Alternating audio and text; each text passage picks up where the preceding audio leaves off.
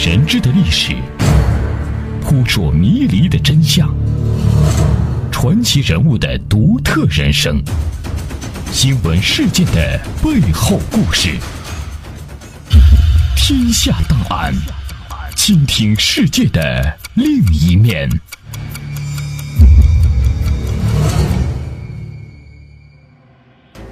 这里是天下档案，我是阿东，欢迎大家来到我们的节目当中。天下档案，倾听世界的另一面。二零一四年十二届全国人大常委会第十次会议通过决定，将人民英雄纪念碑奠基日九月三十日设立为烈士纪念日。为了纪念革命先烈，纪念一八四零年以来在中国历次革命斗争中牺牲的人民英雄们，一九四九年九月三十日的中国人民政治协商会议第一届全体会议作出决议。要在首都北京兴建一座人民英雄纪念碑。本期《天下档案》，我们就将为您讲述人民英雄纪念碑背后鲜为人知的故事。相关内容摘自二零一四年九月二十九日《解放日报》。最初，关于纪念碑的建造地点曾有过多种意见。委员们讨论时，曾有人主张建在东单广场，也有人主张建在西郊的八宝山。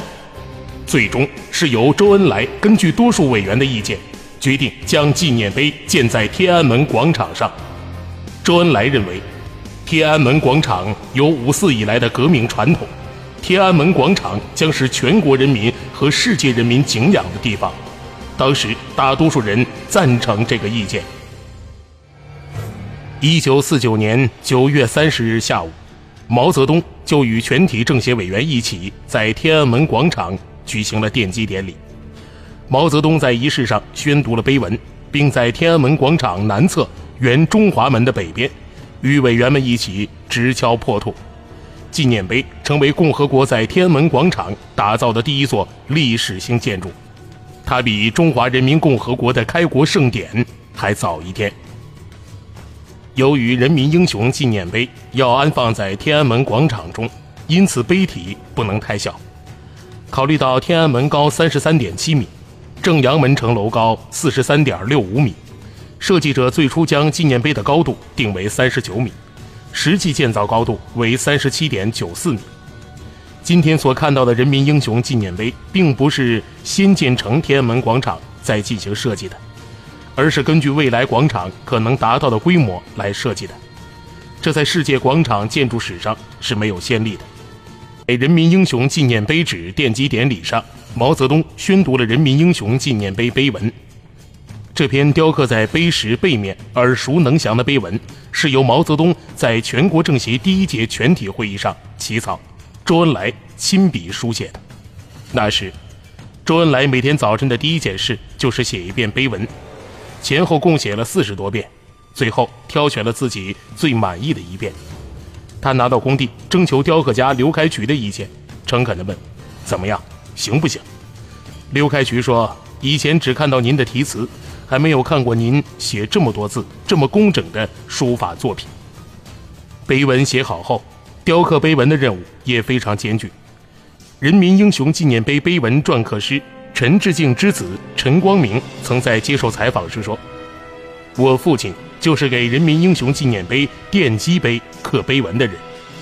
我当时才十岁，只能给父亲打下手，但是我也是历史的亲历者。陈光明记得很清楚，一九四九年九月二十三日，突然有几位政协的同志到他家，要求在九月三十日前把一百五十字的碑文刻好。陈光明回忆说，接到任务后，父亲陈志敬开始准备。碑的石料，如果按照常规的方法找石料，肯定来不及，只能在家里的旧碑中找到了一块合适的碑，但必须先把旧碑上的碑文磨平、磨光。在父亲的带领下，年仅十岁的陈光明和哥哥、母亲，先用粗砂石把旧碑上的碑文磨平，再用细水砂石把石碑磨光，擦干净碑的表面，最后由父亲给碑上墨、上蜡。此时已快到夜里十二点了。九月三十日上午，陈志敬雇了一辆人力车，把雕刻有碑文的奠基石碑送到了天安门广场。因为担心车来回颠簸会把石碑弄坏，所以他特地拿一床被子垫着。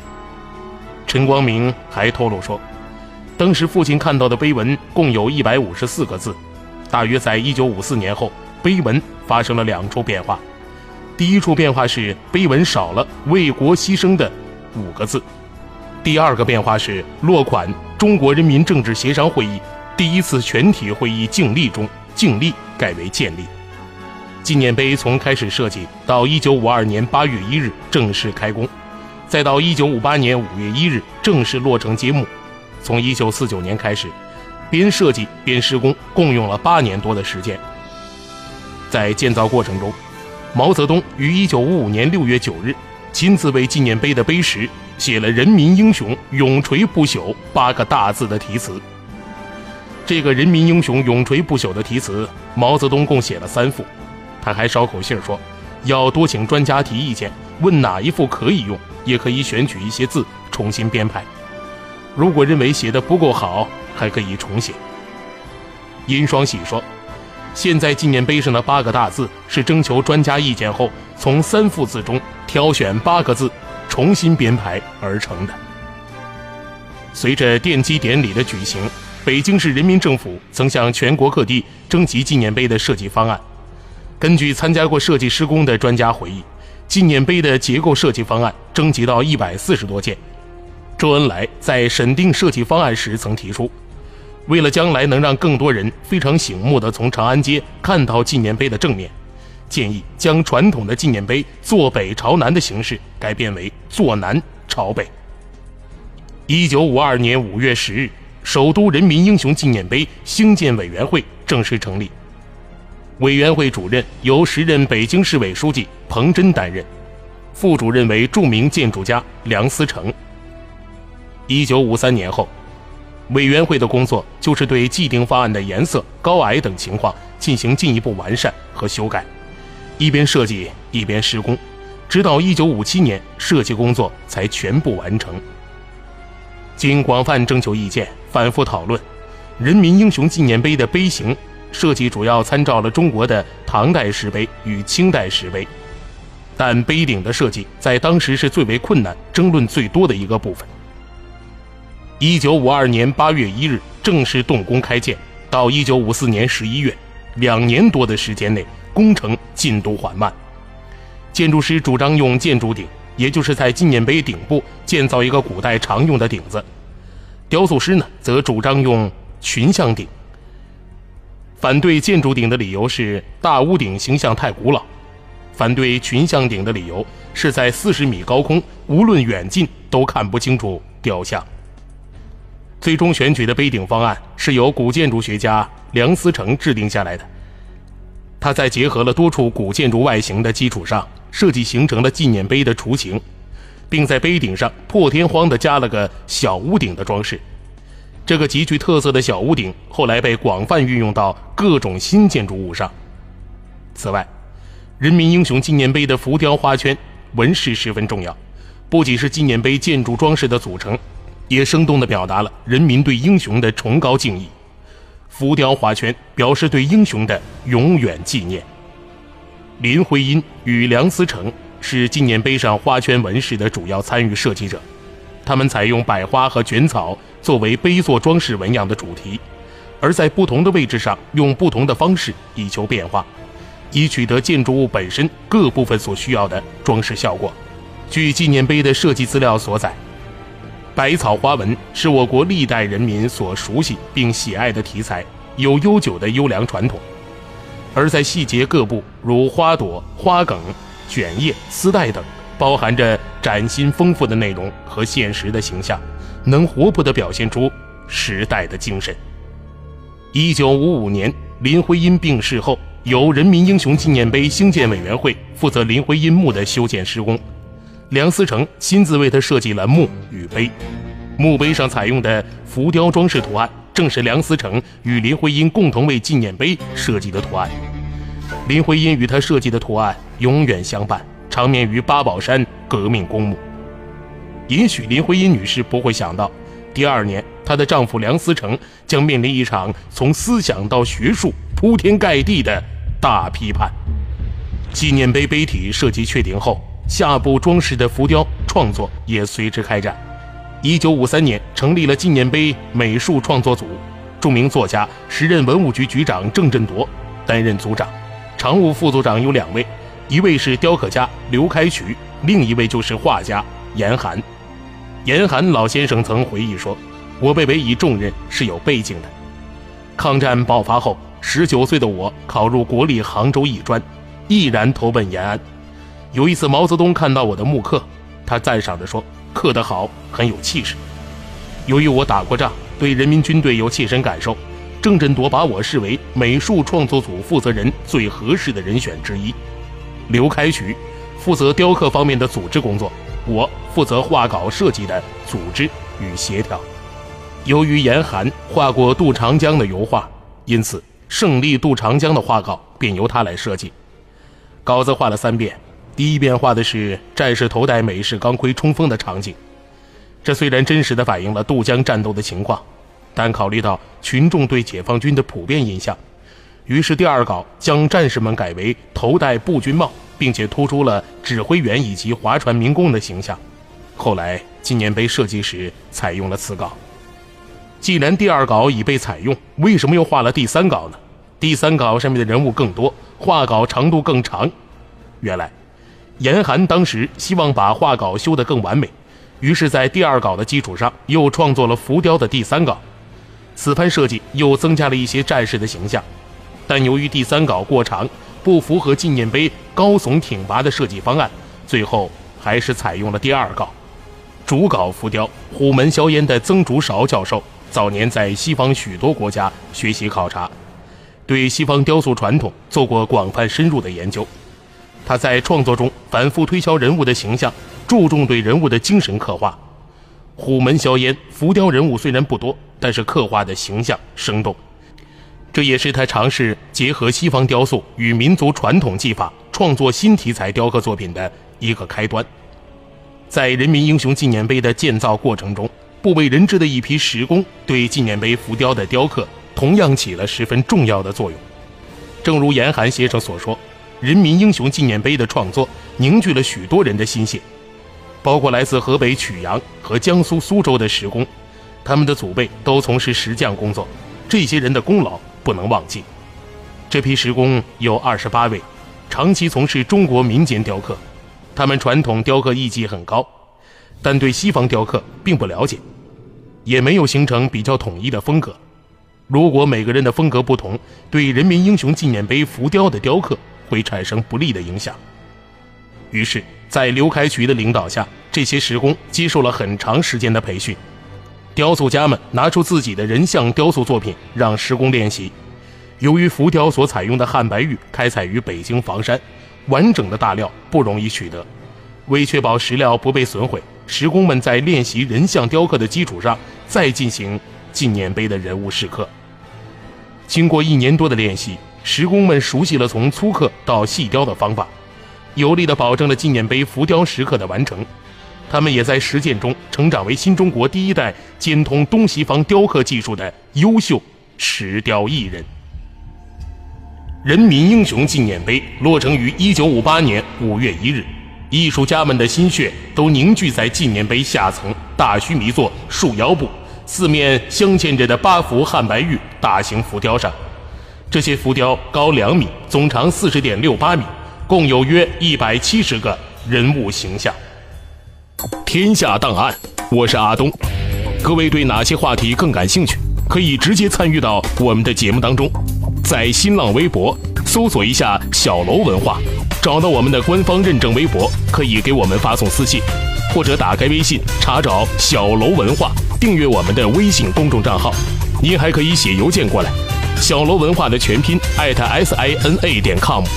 天下档案，期待您的参与。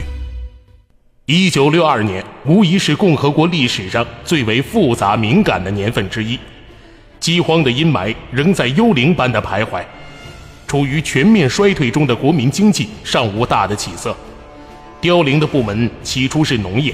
后来逐步蔓延到轻工业、重工业。就国际环境而言，周边事件层出不穷。中国和印度的边界纷争升级，而在东南沿海，蒋介石政权则趁大陆经济衰退，筹划从台湾反攻大陆。六十万解放军不得不因此备战集结。毛泽东判断，这是地反修的联合进攻。正是在这样的背景下，当时的外联部长王稼祥提出了量力而行的对外援助建议。本期天下档案，接下来将为您揭秘王稼祥一封信引发的投降主义路线错误。相关内容摘自二零一四年十月十五日人民网。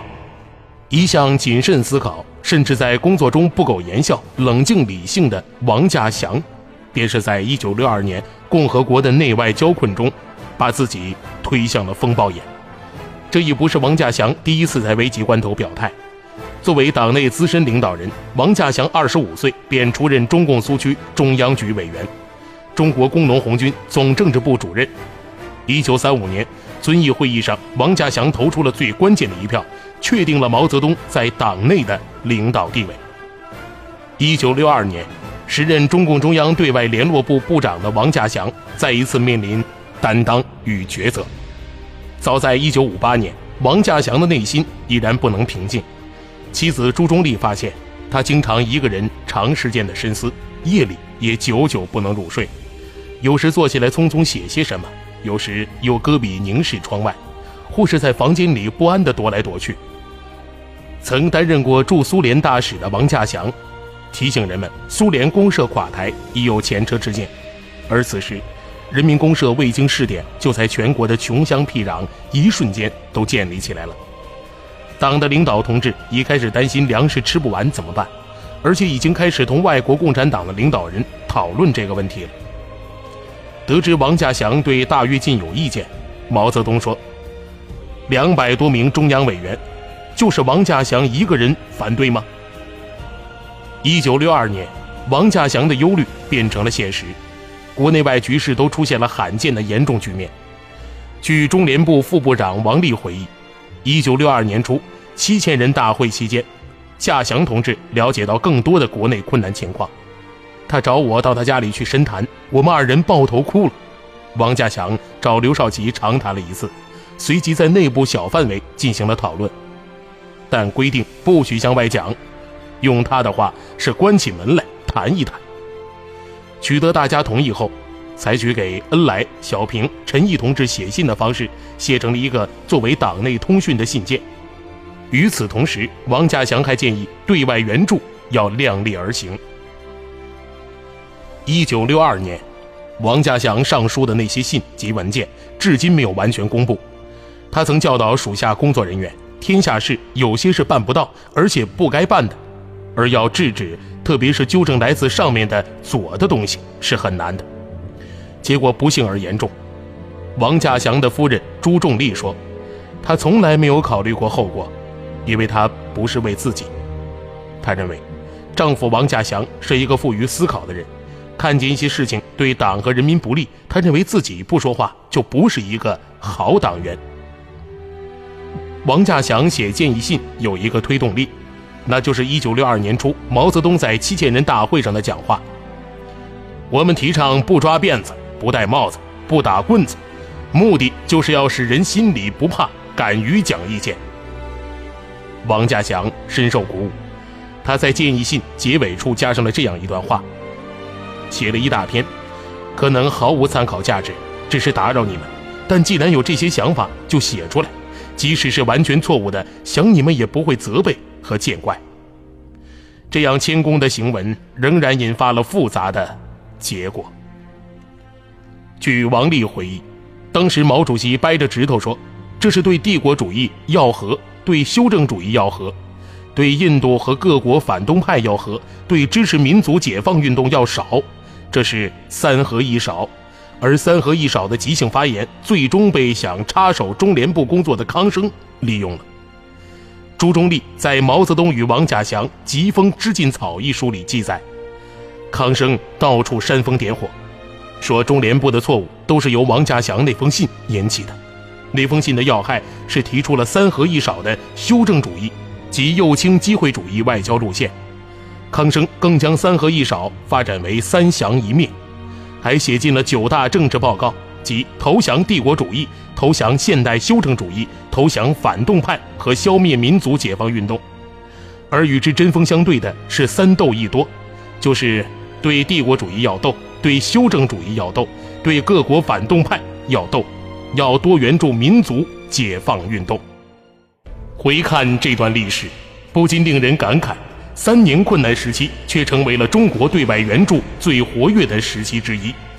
王稼祥提出了一系列稳妥务实的对外工作主张，包括对外援助要实事求是、量力而行。这些非但没有落实到实际工作当中，他自己反而被撤职，随后搬出了中南海。这里是天下档案，我是阿东，希望大家继续锁定频率，关注收听接下来更为精彩的节目内容。大千世界尽在耳边，天下档案，下期再见。天下档案，我是阿东。各位对哪些话题更感兴趣？可以直接参与到我们的节目当中。在新浪微博搜索一下“小楼文化”，找到我们的官方认证微博，可以给我们发送私信，或者打开微信查找“小楼文化”，订阅我们的微信公众账号。您还可以写邮件过来，“小楼文化”的全拼艾特 s i n a 点 com。天下档案，期待您的参与。